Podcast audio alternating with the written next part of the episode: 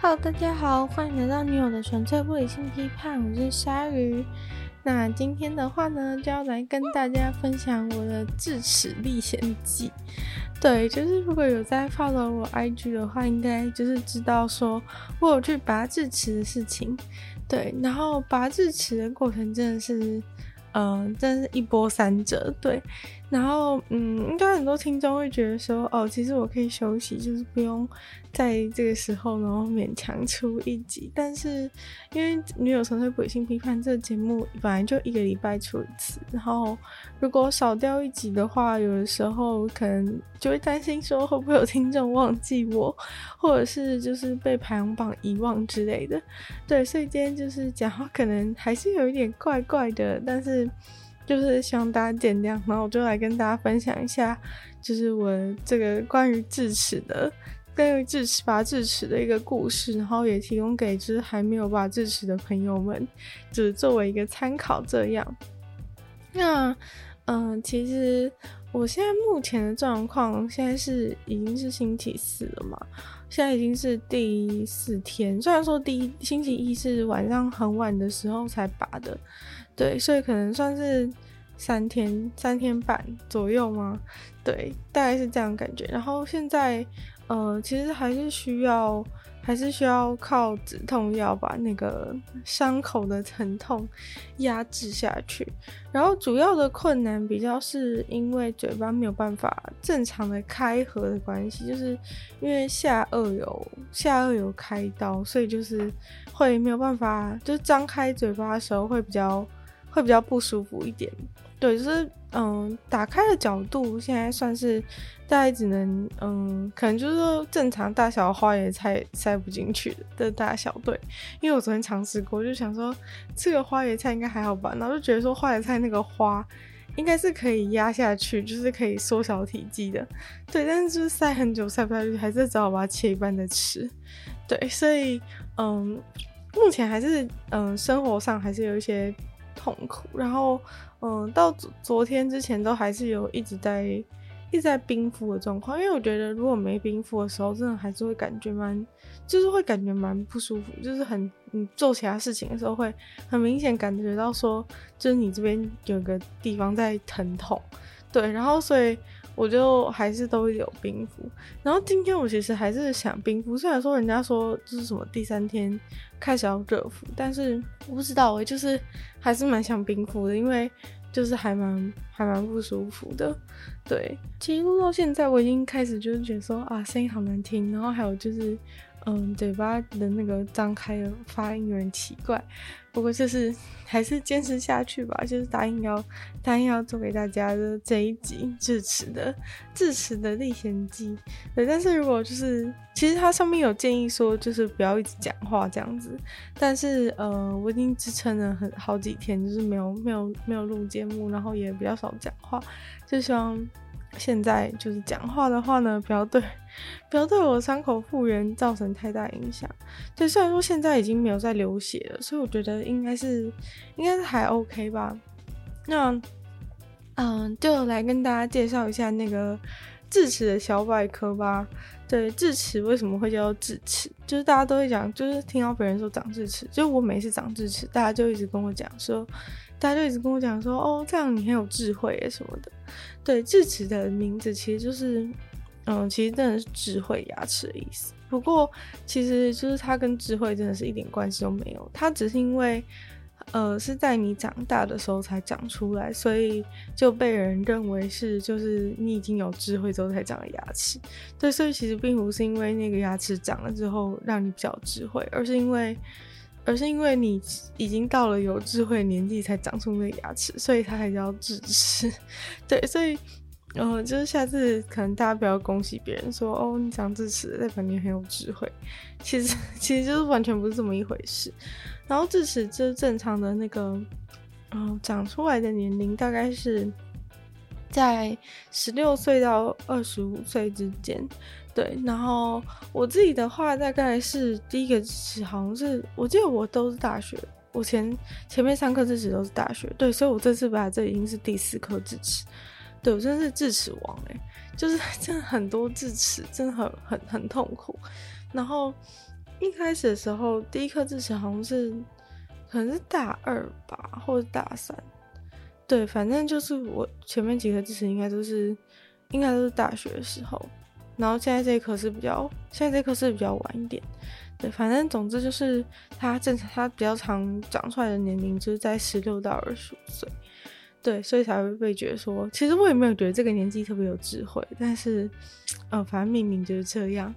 但是其实我一直都觉得，就是智齿根本不应该被叫做智齿，因为大家应该都会自然的认为说，人是人是越演化之后越有智慧吧。但是其实智齿是一个应该要被淘汰的东西，就是它其实是一个痕迹器官，就人类其实已经不再需要智齿了。不然为什么？不然为什么每个人都长了智齿之后就要去找牙医把它拔掉？就是因为它已经没有用处了。对，就是智齿其实是一个。完全没有用的东西，对于现代人而言，那原因的话呢，其实是因为，嗯，人在演化过程中，就是你的下颚骨变得越来越小，就是你整个下巴都变越来越小，所以其实大家知道，你的牙齿就是长在你的这个下颚上上面，然后如果你下颚整个已经变小的话，其实你的牙齿没有办法，没有办法再长那么多颗了。对，所以其实现在人大部分的口腔都是只能容纳原本的那些，就是智齿以外的那些牙齿。然后甚至有人在没有，就是没有长智齿之前，就已经有发生没有空间，然后牙齿长很歪，然后需要去矫正牙齿的情况。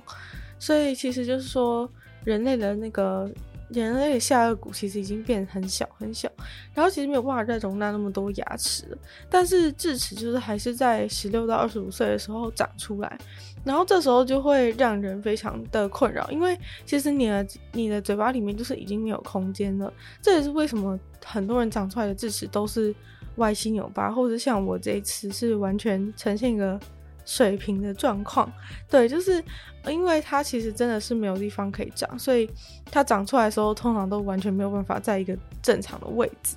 所以大部分的人智齿一长出来的时候就会被拔掉。但是如果你真的很幸运的智齿长的是一个完全正确的位置的话呢，其实还是很有可能被拔掉。那原因是因为牙齿通常是你要有上面一颗牙齿跟下面一颗牙齿才可以好好的把牙齿咬在一起嘛。但是如果你就是你就是下面的牙齿长了，但上面的牙齿没长的话，等于说你下面你在咬东西的时候，你下面牙齿就是会一直在咬自己的牙肉。然后这样咬久了之后，其实你上面的那个牙肉有可能会受伤，或是发炎一些状况。所以其实如果你就算你长的是好好的智齿，你上面你的智齿没有同时，你上下智齿没有同时长出来的话，医生可能还是会觉得说你应该要拔掉。然后还有一个重点就是，嗯，智齿的话，因为它位置比较比较深，比较靠近你嘴巴的一个深处，所以，嗯嗯，其实有时候刷牙的时候会会没有办法刷得那么干净。然后这个时候就很容易蛀牙，然后到最后蛀牙太严重的话，嗯，医生也很有可能会再建议你把它拔掉，这样。但智齿其实，嗯，就是虽然说大家一直讲说拔掉、拔掉、拔掉，好像就讲起来很轻松一样。我觉得没拔过智齿的人可能也会觉得说，拔智齿就是跟拔其他牙齿一样，就像就是打个麻醉，然后这样拔一下就拔掉了。对，但其实，嗯，智齿其实算是一个蛮，就是算是一个蛮常见的一个。呃，手术等级的一件事情，原因其实是因为这个智齿它在它长的位置会影响，会连接到很多其他的你口腔内的一些神经，对，所以其实它跟你拔其他前面的牙齿会风险会差蛮多的，因为你拔前面的牙齿的时候，其实它没有牵，它没有牵它的下面你牙齿长的那个牙根的地方，其实没有。牵连到那么多的一些神经，所以你拔其他牙齿的时候，其实不太会造成那么严重的感染或者是疼痛。对，但是因为智齿的关系，它真的非常靠后面，所以它拔掉的时候，就是可能像上面就可能会连接这些什么三叉神经之类的，所以你拔掉的时候，就是整个整个下面都会被整个下面都会被都会被牵动到，然后再加上拔的过程中，医生有可能会需要把你的那个牙肉切开，所以。就是，反正就是，就是明显是一个很大的伤口，然后切开之后又要把它缝起来，对，所以就是基本上你你其实痛的地方不会只是你智齿拔掉的地方那个伤口，而是到整个下巴，就是你可能呃嘴巴的正下方。其实我现在嘴巴正下方摸起来是非常痛，就是嗯、不知道怎么跟大家形容，就是喉咙的喉咙的上面一点点这样子。就是你摸你自己的脖子跟头的连接处那边，我现在其实非常非常痛。虽然说我其实真的完全不知道，就智齿的位置跟那里其实离了大概有五到十公分那么远吧，但其实那边真的超级痛。所以，嗯，可能真的是有神经，然后或者是有一些发炎状况，对，所以才会医生才会建议说一定要把那个。消炎药全部都吃完，对，就是很多人会很排斥吃药的事情，但是拔智齿的话，真的是一定要把消炎药吃掉。那嗯、原因当然就是因为要避免感染嘛，因为很多人可能觉得说我很爱干净啊，我又没有把手放到嘴巴里，或者我又没有摸一些其他的东西什么的，对，但是其实因为就是那个地方真的蛮容易感染的，就是它那边它那边的位置真的蛮容易感染，然后你其实。就是只不一定是你真的，不一定是你真的有让什么细菌进到你的嘴巴里，有时候可能只是你口水里面的一些细菌就会导致你的牙根那个地方附近都开始发炎，所以，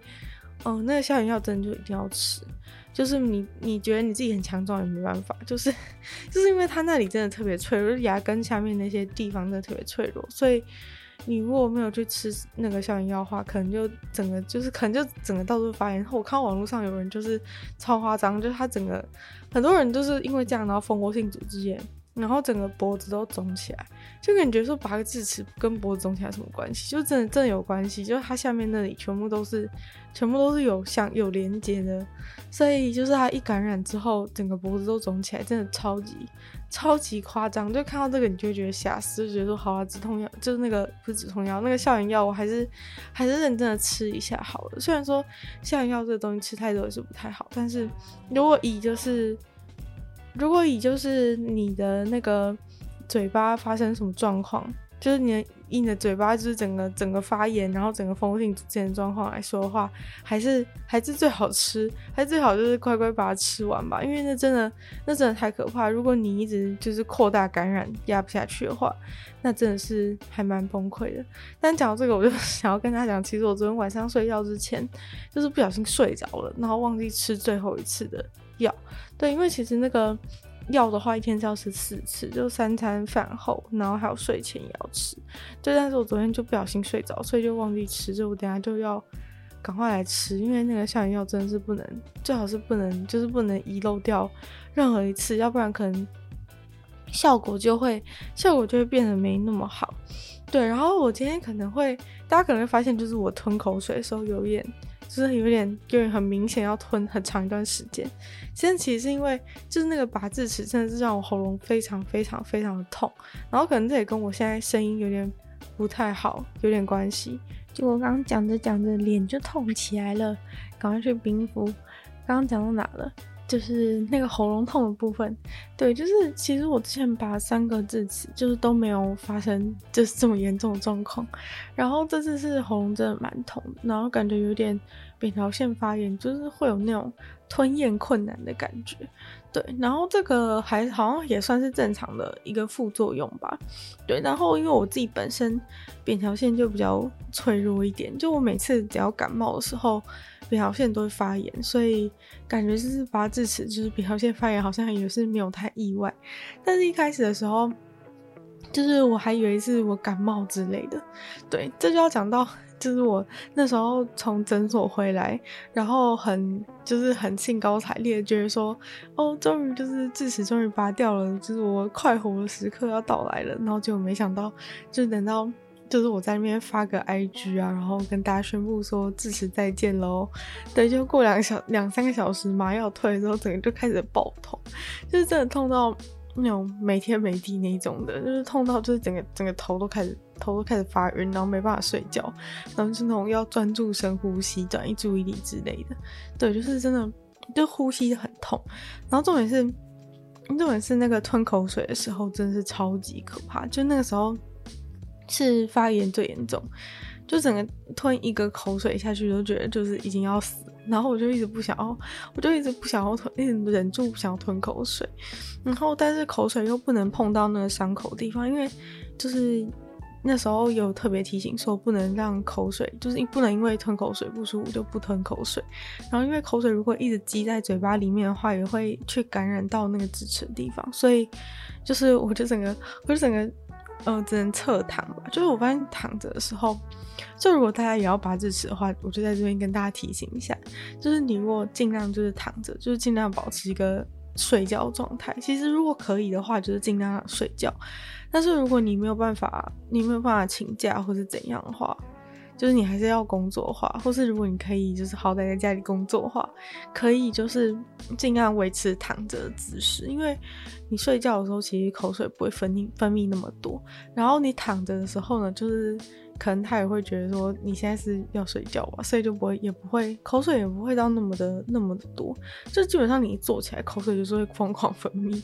所以躺着的话是比较好。然后因为我这次是拔右边嘛，所以我就躺左边，就是千万千万就是不要躺，不要你侧躺还躺右边，对，因为你侧躺还躺右边就是把那个。就肿的地方又给它施加一个压力，整个让那让让那整个右边都是不得好死，这真的很惨。就是我看到有人还讲说什么什么什么侧睡睡什么心脏那一边会怎么压迫到心脏什么之类的，我就想说拜托，就是都要痛死了，就是谁谁有空，就是那个心脏你能不能坚持个几天呢、啊？哥就是没有办法，没有办法，没有办法再这样子，就是没有办法，就是说你还压着右边睡觉，你压着你还压着你。拔智齿那边睡觉，我觉得那感觉应该会肿更大。对，就是真的没有办法。对，然后嗯，就是躺着的时候，就是要尽量一直冰敷。然后侧躺左边的状况之下，其实你的口水就是会，我觉得是一直讲这个口水的事情，感觉有点恶心。但是，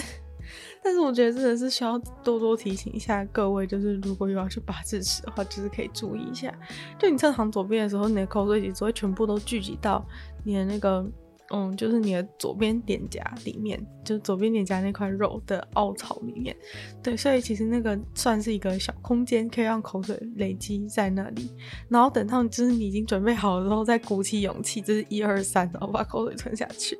那口水吞下去的时候，真的超级超级痛苦，所以这几天就是说是一直一直在进行一个那个口水储存计划，就是一直努力的不要把不要把口水吞下去，然后又要把口水放在不会感染到伤口的地方，就是非常非常的艰难的一个任务，对。但我真的觉得就是很好笑，就是我从我我那时候就是觉得说，哎、好像都没事啊什么的，然后就后来整个就是喉咙变超级痛，后来真的是到吞咽困难。然后我觉得在吞咽困难状况下，最惨最惨的事情就是要吃药。对，因为就是你原本就是已经吞东西很困难，你平常吞口水都是这样轻轻柔柔的，然后吃东西也是这样子轻轻柔柔，就是缓慢的让它经过，就是你的喉咙，不要就是去不要去刺激它这样。但是结果吃药的时候，一次就是要吃四颗，然后就吃四颗药。就是吞药的时候，大家应该都可以理解吧？就是吞药的时候，你一定是要非常大力的，就是这样子一一一鼓作气把它吞下去。要不然就是那个药就会吞不下去，就是对，就是很很难吞嘛。那结果你现在吞咽困难，然后又要吞药，就整个就是整个就是一个大悲剧的组合。然后就是还要吃四个。那四个药就是包含消炎药、胃药，然后还有两种不同的止痛药，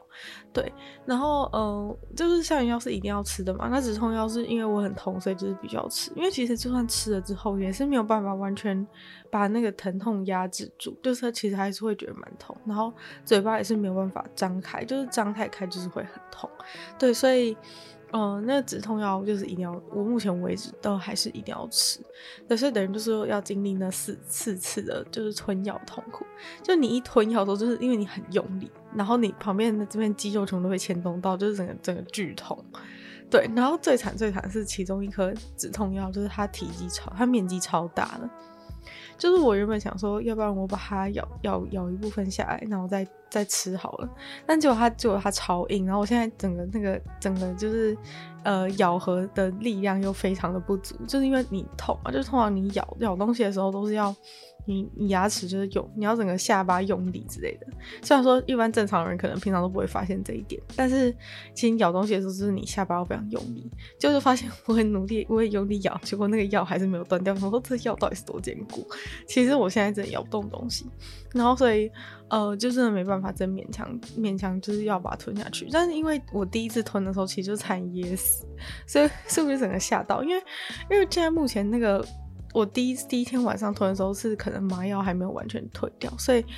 有点有点没办法那么认真的处理。然后结果我就觉得说吞药，就觉得平常吞药都觉得是一件很很轻松的事情，就我就没有没有没有什么注意。然后到吞到最后那一颗是很大的那一颗的时候。我就是我就是整个整个整个是被吓到，就是说，哎、这看什么东西还卡在那边，然后就傻眼，就是傻眼，然后就是你你东西卡在喉咙的时候，你就会瞬间有一种就是会反射，就是会想要把它吐出来，因为你那是你噎到的一个神经反射反应嘛，你没办法控制。但结果那个神经反射反应要把它要把那个药就是吐出来的时候，其实更加痛苦，就是因为。那个神经反射的力量是你完全没办法控制的，就是它是一个反射动作嘛，所以呢，所以原本你吞的时候，你还是在控制力道，就是用力的要把它吞下去，你还是有在控制那个不要就是太拉扯到什么的。结果到那个就是到那个就是神经反射要吐的时候，就是完全没办法控制，就是整个直接就是全部全部肌肉全部直接被拉扯，全部直接被拉扯，然后就这样，然后又就把那个药又吐出来，他说天哪，就是又要重新吞一次。就是 真的是超崩溃，就是超崩溃，就是到底为什么那个药那么难吞下去？明明就只是一个体积面积稍微大一点药，其实正常来说，你有正常有力的时候，你只要用力、用力、用力吞一下，那个药其实就已经下去。但是那个时候，真的是我不知道是那边肌肉没力量，还是还是没有不够勇敢的关系，就是没有办法，没有办法这样子一鼓作气吞。就后来就是已经好了之后。我都是很，就是有很专心的，就是很专心在那件事情上，就是吃那一颗的时候，就是一定要用力，但结果还是，就是还是噎到好几次。然后每次每次噎到就是真的超痛苦，所以下一次就会觉得要更努力的，就是要更努力的，就是一次就把它吞下去，不要让它就是被反射神经吐出来，要不然那个吐出来真的是超痛。那吐出来你会觉得你整个下巴都要脱臼，就是那个感受上了，当然不是真的，只是只是你就是会感觉到你那整个你整个下颚就是也要脱离，一定要脱离你的身体，然后飞去很远的地方的感觉，就是它那个反正一一吐的时候呢，就觉得你的下巴往前往前整个往前位移。然后就是觉得已经已经已经大势已去了，对，但是其实还好，就是 大家要就是冷静下来，然后冷静下来再喝喝一几口水之后呢，就可以顺利的把它吞下去。但是我后来觉得好像其实跟那个药吞下去的角度也是有关系的，毕竟你的喉咙并不是一个正圆形，所以你要吞下去的时候，也许就是让那个比较比较扁的那一面，比较扁的那一面是是对的方向的话，也许就不会那么夸张。对，所以就是以上就是关于一些关于关于就是你的那个下巴有问题的时候吞药的一个小技术。然后剩下部分真的就是那个牙医给你的那张纸上面的注意事项，真的就是一项都不要以身试法。就是 那上面的东西，你每一项如果以身试法看看的话，你就会自己承受那个痛苦的结果。所以建议就是都还是不要，就是建议不要不要什么吃辣的之类的，然后或是。吃就是喝吃热的东西，那时候那都会超惨的。我之前曾经就试过，就我就觉得好像应该没差吧，然后就因为我之前好像因为没有那么没有像这次那么痛的关系，所以我就没有那么有警戒心，然后所以就真的就是以身试法了一下，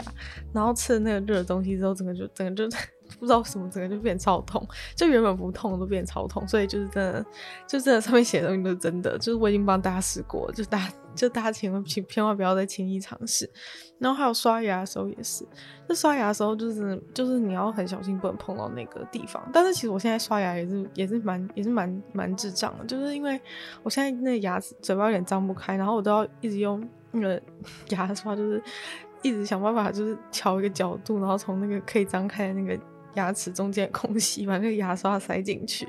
然后我就是觉得好像很多地方刷不干净，但是好像也没办法，就是可能这几天就这几天就只能只能先这样了。对，然后刷到靠近后面的时候也是非常痛苦，因为如果你真的你真的用力去刷你的伤口的地方的话，那就真的是，那就真的是非常不妙。这个大家应该可以理解。可是拿一个牙刷在那个伤口上面，伤口上面刷的话会怎么样？应该是，应该是蛮容易想象的。对，可能就会爆血之类的，有点有点有点不太好。对，但是，嗯、我觉得是至少，虽然这次真的蛮痛，但是我觉得这次好像比之前，就是我之前几次经验，觉得这次止血速度好像有比较快一点。对，因为我之前。我之前的几次止血都蛮都蛮久之后才有才止血的，而且止血之后就是会一直有那个会一直有那个奇怪的味道，就是会有一些很像组织液之类的东西流到嘴巴里，然后每整天都一直觉得口水有一个很可怕的味道。对，而且后期会后期越来越严重，所以我现在是期望就是后期不要有这样的状况。对，因为那个很恶心的味道真的是会让你觉得就是一整天都觉得就觉得非常的非常的不舒服。虽然说现在这种疼痛当然是当然是最不行，但是你要是就是过一两礼拜都嘴巴里还是都是那个味道的话，你真的你真的会有点有点有点发疯，就你可能没有办法专心做其他事，就是因为你会一直感觉到嘴巴里有一个怪怪的味道。要怎么形容那个味道的话，我就觉得很像是有点，就有点像是一个东西，一个东西，我不知道，就是觉得有点脏脏的味道。然后我就会一直想要去把那个，想要去把那个口水吐掉。对，就是觉得很恶心，但是好像也也没有什么办法，因为其实一开始的时候也都是有，也都是有好好的，就是把那个纱布咬住什么的，但是。我真的不知道为什么之前会那样，但是拔智齿真的是每一次都超级都超级不一样的状况，所以其实嗯、应该每个人遇到的话状况都会很不一样。但我之前真的都会有那个都会有那个很恶心的味道跑出来，让我觉得很害怕。不过到目前为止还好。然后这次止血的速度也算是比较快，虽然说我第一天晚上还是一度有一个冲动，就是很想要站在水槽前面，就只要有口水流出来我就把它吐掉。对，因为吞口水真的太痛苦。然后。那个口水又都是又都是血的味道，对，所以就是很想要。其实我觉得如果可以的话，你可以可以直接拿一个杯子，然后在旁边，然后你口水流出来就把口水吐掉，就干脆不要吞下去了，就真的太痛苦。而且你想想看，你等一下还要吃饭，所以就是你不如就是把那个口水全部都吐掉，就不用就不用忍受跟那个口水在你的嘴巴里面共处一室的那种的那种困扰了。这次拔智齿真的是有蛮多前所未有的体验，像是之前我也从来没有，就是因为拔智齿发烧过，然后发烧之后就是还有晚上就是没办法睡觉状况。其实网络上我有看到有人就是痛到需要吃助眠剂什么的，但是结果隔一天之后就是没有到，就是吃药还控制下来，不会到痛到没有办法睡的状况之后，就是开始变成嗜睡。然后虽然我不太确定嗜睡状况到底是因为我本来就有点嗜睡还是怎么样，但是我真的是，嗯，后来就是变超想睡觉，就是随时变超想睡觉，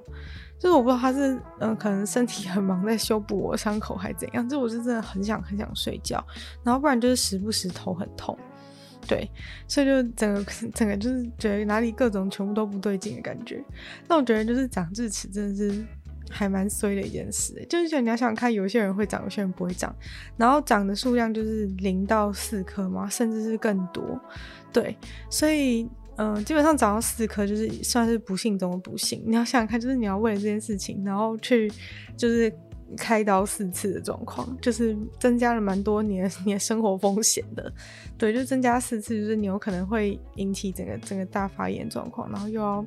要就是很痛，很很痛，大概一个礼拜吧。对，所以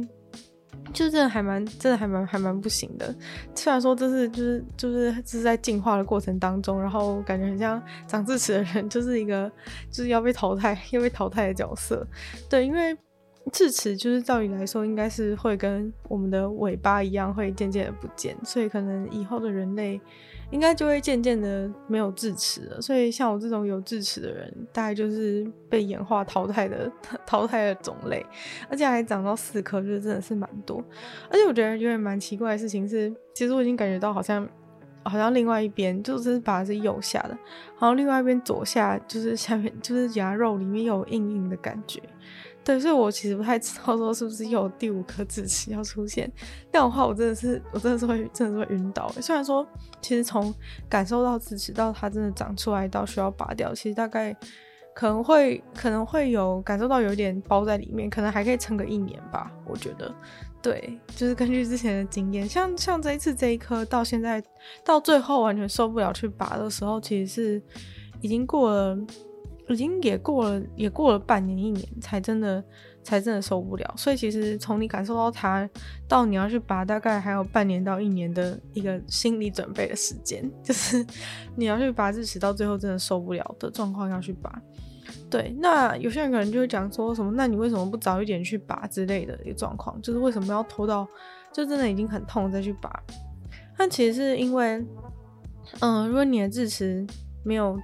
没有把那个头没有露出来，就是你没有照镜子的时候没有很直接看到，就是可以看到里面已经有白白露出来的状况，整个都还是包在牙肉里面的状况，这样子的时候拔智齿其实叫做预防性的拔智齿。就在国外，其实蛮多牙医都会直接给你做预防性的拔智齿，但有可能是因为可能其他地方就是他们看牙医没有到那么方便，所以如果他现在就是好不容易预约然后来看呢，医生就会帮他预防性的拔，不然不知道他什么时候会突然很痛之类的，就到时候可能没有办法及时的就医。但是其实就是预防性拔智齿，在研究上来说，其实是没有什么太大的帮助，就是。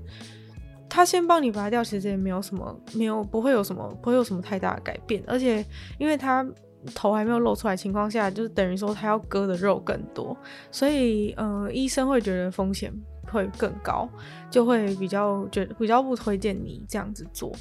对，然后实际上先拔的确是也没有什么比较大的好处，然后再加上如果你在台湾的话，其实台湾医生你整个智齿都还包牙肉里面，他们是绝对不会帮你的，除非他只除非他是认识你，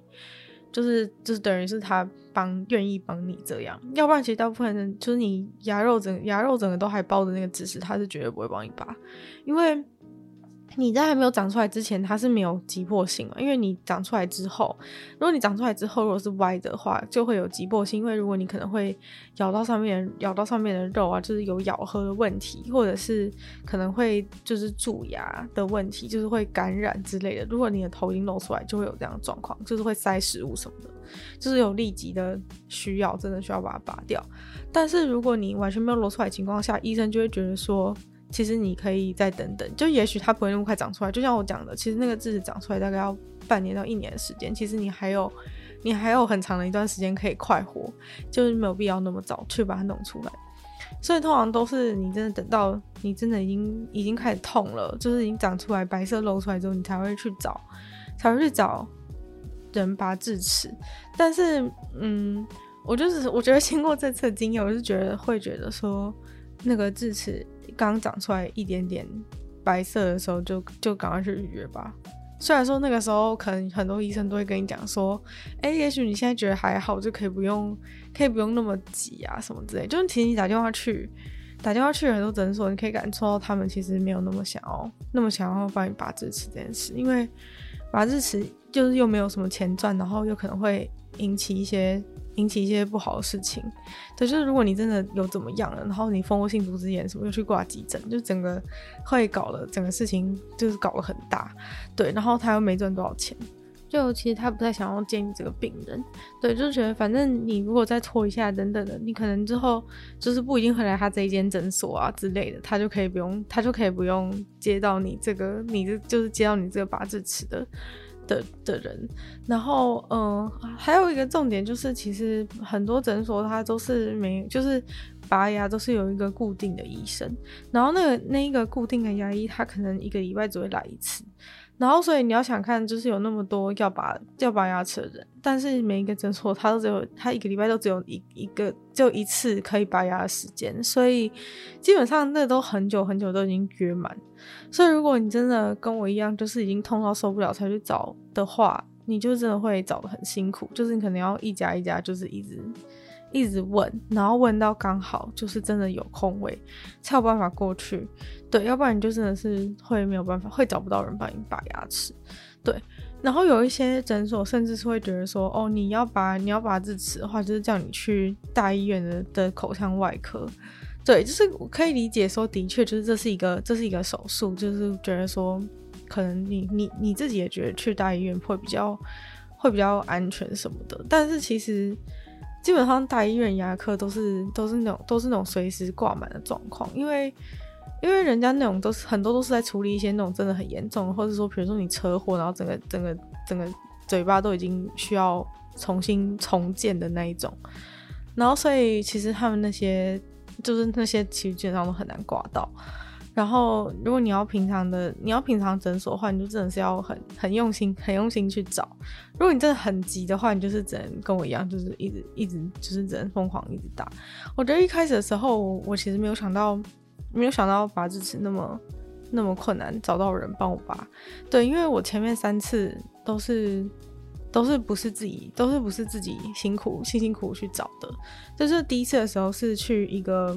呃，我家我家里人认识的一个诊所，然后因为他们已经在那边看很久了，所以就是等于说那一次算是就是有帮我安排到，就是安排到那个一个时间。然后因为我家那时候住很近的关系，所以我就说那个时候如果那一天如果有人没有来的话，就让我去补那个时间。对，所以后来那那时候我就也没有遇到什么困难，就很顺利的去拔。虽然说那一次就是我第一次拔智齿，真的是被吓烂，因为。我第一次拔智齿，虽然说是去那个就是家里认识的那个诊所，但是其实没有人在那边真的拔过牙。然后就拔牙医生是另外一拔牙的牙医是另外一位嘛。然后他那时候就是，嗯、因为那次好像也是跟这次一样，算是比较比较水平的一个智齿。然后所以那个牙医就是也是拿那个，就是拿就是那次就是要拿一个那个铁锤，然后就是那种疯狂的，就是敲敲烂我的那个智齿。然后其实我是觉得，因为那时候已经打麻药嘛，其实你的嘴巴其实并不会觉得，并不会觉得有什么痛，但是其实头非常痛，就是你会觉得你整个全世界天旋地转那样子，就是你的头一直疯狂被摇晃，然后震动，就是很像你头一直被打，但是你没有被打的感觉，因为你你被打的那个地方被已经有被麻醉掉了，对，所以你就是觉得头很像很像一直一直被一直被拿。拿成当着手摇杯一样的疯狂摇晃的感觉，对，然后很不舒服。然后重点是，重点是其实历时很久，就是他要敲的时间其实非常久。但我现在其实不太知道说，就是不同的拔智齿手法是是因为你的智齿的状况而不一样，还是说是医生的习惯的关系？对，反正我那次就真的被吓到，因为他真的他真的算蛮暴力的，然后就是然后就是又弄很久，然后才把我智齿打碎，然后导致就是那时候那一天就在牙医诊所，一堆人全部都跑过来观望，就想说这边出什么大事一样，就是。嗯，当然是前置，其他是护理师或是牙医的助理之类的，就是跑来这边观望，然后在等的人也都是在那边一直一直就是四处张望，想说，哎、那边在干嘛之类，就是完全可以感受到来自四面八方的眼神的关注。对，然后我就觉得那次的体验真的是真的是蛮不好的。然后那次结束之后，其实也是被恐吓说会很严重、很严重什么的，但是其实后来真的就还好，就除了第一天第一天比较不舒服之外，后来。我就是只有后来就是冰敷之后好像就还好，然后止痛药好像过了两天就没再吃了。对，所以那时候我就觉得好像只是当下很可怕，但是其实也没有发生什么事情。对，所以我第一次拔智齿就想说，嗯，就是这么轻松，就是这么轻松惬意，就是没有发生什么事，就只是当下当下觉得恐惧而已。然后我那时候觉得说，嗯，应该只是看起来很恐惧而已，就是其实实际上应该没有那么可怕。对，然后所以就也没有觉得怎么样，然后后来过几天之后，我就又从又就是满血满血复活，又是又是又是一个又是又是一个那个蹦蹦跳跳的好孩子，就完全就完全还好，就真的觉得还好。对，但是因为我那次被他敲，就是被他就是那种暴力敲头之后，我是有点害怕。然后所以后来第二次的时候，后来第二次的时候，我就就是刚好有就是有朋友。他爸妈是牙医，然后那时候就那时候就有就是有让我去他那边看，对，然后那时候就就是整个非常过程都整那那两次都非常的顺利，就是完全没有完全没有什么没有什么没有什么没有什么，就是当下也都非常快就结束，就是哎、我就想说哎、怎么怎么那么简单，就是就是好像就咔咔一下，然后就就是那个牙齿就碎了。然后就把它弄出来了之类的，对，因为那一次其实那一次有一次就是我牙齿其中一颗是完全没有完全没有长出来过的，嗯，就是就是完全是包在里面的状况。可我记得那一次也是右边下面啊，我不知道我到底是记错还是怎么样，但是现在也是右边下面，还是其实真的是有第五颗智齿，就是反正呃我不是很确定，但是我真的觉得好像是右边下面，然后这次也是，然后那次就是完全包在里面状况，但是反正他把我切开之后就是一下就弄好了。对，就是一下就一下就好了。虽然那次也是有缝，但是。嗯，后来就就后来结束之后也是就是痛，也是说是痛个一两天，然后也就没事。而且我三次拔智齿都完全没有，脸都完全没有肿起来，所以我就真的完全觉得拔智齿好像没怎么样，就是觉得说我只要赶快去拔就可以赶快解脱了。结果没想到是这样子，对。然后如果拔上面的智齿的话，其实就完全还好，我自己觉得啦。就我觉得上面智齿真的是完全没有。完全完全没有什么，完全没有什么伤害性。然后我查了一下，据说是因为，嗯，因为你下面的智齿会连接到你下巴的神经很多，所以会比较多问题。但是上面的智齿相对就没有，所以就比较就可以比较接近一般的其他牙齿拔掉的状况，就会比较就会比较会比较会比较那个轻松啊，就是不太会有太多发炎的那种状况。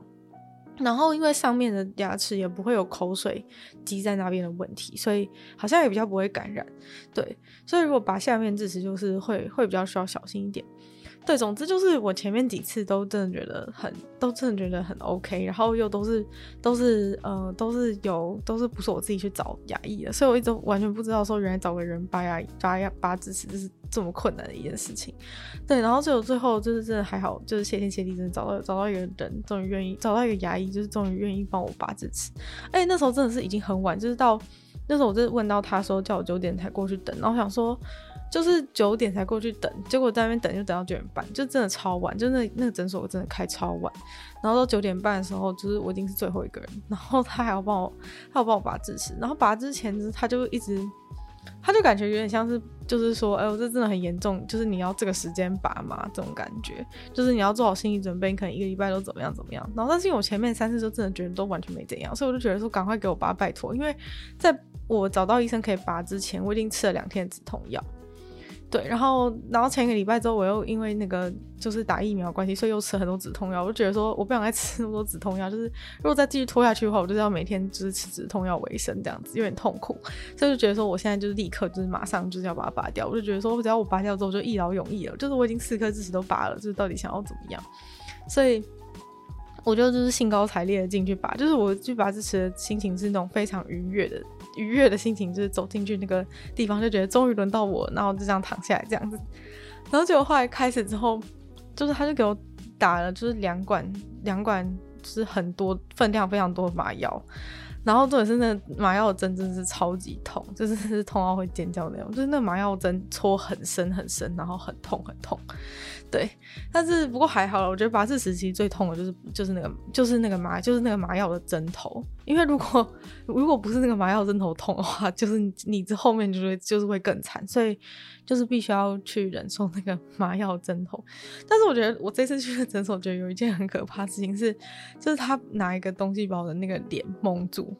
对，就是把脸蒙住这件事情让我觉得超级焦虑的。就是我之前之前都是直接看着他，就是拿什么可怕的东西伸进我嘴巴里面，然后就是敲爆或者怎么样的。但是这一次就是他把我眼睛给蒙住，然后我就觉得自己很像那种在路上被救助的那种小鸟。就是人家不是说说你如果遇到受伤的小鸟的话，要把它放到那个放到那个纸箱里面，它才会比较它才会比较稳定。然后我就想，然后我现在就有一种就是那种我拔个智齿，我是小鸟吗？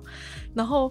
但是反正他就是，他是也就是可能我觉得是因为那个牙医就是已经已经上班上到九点半，是已经也已经累爆，就是他根本懒得跟我解释什么，然后就是把那个就是直接把那个东西盖我脸上，然后就呃呃 OK 的那种感觉，就是他也没讲什么话，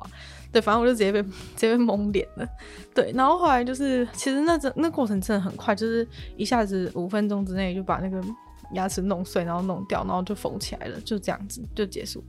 对，所以结束之后，我也是就是又兴高采烈从那个诊间里面出来，就觉得说，哼，就是我又是一尾活龙这样子。对，然后那时候就是因为我整个脸都是麻的，其实老实说，我觉得脸麻麻感觉蛮舒服。虽然说那个那护理师一直讲说，一直讲说什么哦，什么如果你有可能回去之后下巴还是会麻哦什么的，会很不舒服什么的。但是我真的觉得，就是麻其实是根本就是世界上最棒的一件事。因为基本上你如果麻了，你就不会痛啊，所以麻算算什么呢？就觉得回去之后就觉得哦，这整个脸都麻麻，觉得很舒服。而且其实就是你你脸麻麻的时候会，会你自己搓自己的脸，会意外的觉得自己的脸很有弹性。所以所以其实你会有一种有一种就是那种哎、我的脸就是变得好好好好好搓的感觉，那种愉快的感觉。对，但是结果没想到过不久之后，整个地狱就来了。对，所以就是所以就是我觉得他真的不要高兴得太早。就是大这这个故事就是告诉我们说，就是前面三次都没事，不代表最后一次也会没事。好啦，那今天的女友的纯粹不一定批判就非常艰辛的 进入到进入到尾声了，那就就祝福大家都是已经进化的没有智齿的人，对，相信没有智齿的人其实是更有智慧的，然后不用承受这种 不用承受这种智齿之苦。那就再次感谢订阅赞助的会员：乔文劝、Jason、K U、毛毛、黑牡丹、Alex、虽然秋生，还有 Z Z Z。那就谢谢你们赞助，然后其他有意愿继续支持鲨鱼创作的朋友，非常欢迎在下面的链接找到，就是非常链接，可以看到有不同会员等级，还有不同的。福利，那就希望喜欢女友纯粹不理性批判的朋友可以把这个节目分享出去，然后在 Apple Podcast 帮我留星星、写下评论，然后也可以在任何连去的地方留言给我，或是去收听我的另外两个节目，有鲨鱼，还有听说动物，然后可以订阅我的 YouTube 频道，或是追踪我 IG，那就希望女友的纯粹不理性批判可以继续跟大家每周相见，那我们下次见喽，拜拜。